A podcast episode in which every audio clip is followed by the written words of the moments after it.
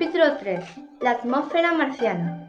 La atmósfera de Marte está compuesta principalmente por dióxido de carbono, 95%, nitrógeno, 3% y argón, 1,6%, y contiene trazas de oxígeno, agua y metano. Es por tanto muy diferente a la de la Tierra. Recientemente el interés en el estudio de su composición ha aumentado por la detección de pequeñas cantidades de metano, que podrían indicar la existencia de alguna forma de vida. La atmósfera en Marte es ligera y la presión atmosférica en la superficie varía de 30 pascales en la cumbre del Monte Olimpo a más de 1155 pascales en los valles más profundos, frente a la presión de 101.300 pascales terrestres. Esto significa que la presión atmosférica en la Tierra es 87 mayor que la de Marte. La mayor densidad atmosférica en Marte es igual a la densidad que se encuentra a 35 kilómetros de altura sobre la superficie de la Tierra.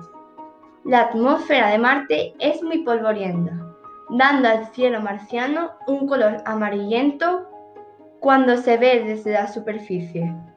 Existe una continua pérdida de atmósfera que escapa del espacio exterior que hablaremos más adelante. La atmósfera de Marte está compuesta por las siguientes capas. Atmósfera inferior. Es cálida debido al calentamiento por el polvo en suspensión y el suelo. Atmósfera media Marte tiene una corriente en chorro que fluye en esta región. Atmósfera superior o termosfera. Esta región tiene temperaturas muy altas causadas por el calor del Sol. En este nivel, los, gases empiezan a separarse el uno del otro en lugar de mezclarse, tal como ocurre en la atmósfera inferior. Exosfera a partir de los 200 kilómetros en adelante. Esta región es donde existen las últimas briznas de atmósfera que se mezcla con el espacio exterior. No hay un límite claro, sino clases que van desapareciendo gradualmente hasta pasar al espacio exterior. Pérdida de la atmósfera. La atmósfera de Marte escapa al espacio exterior lentamente, de forma continuada, a lo largo del tiempo. La principal causa de este escape es el viento solar. Al no existir un campo magnético significativo, las partículas cargadas eléctricamente del viento solar penetran en esta atmósfera.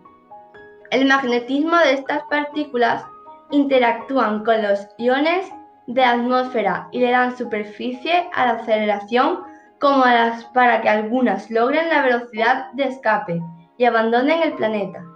De la misma forma, golpean las partículas neutras, dándole también una aceleración semejante en algunos casos.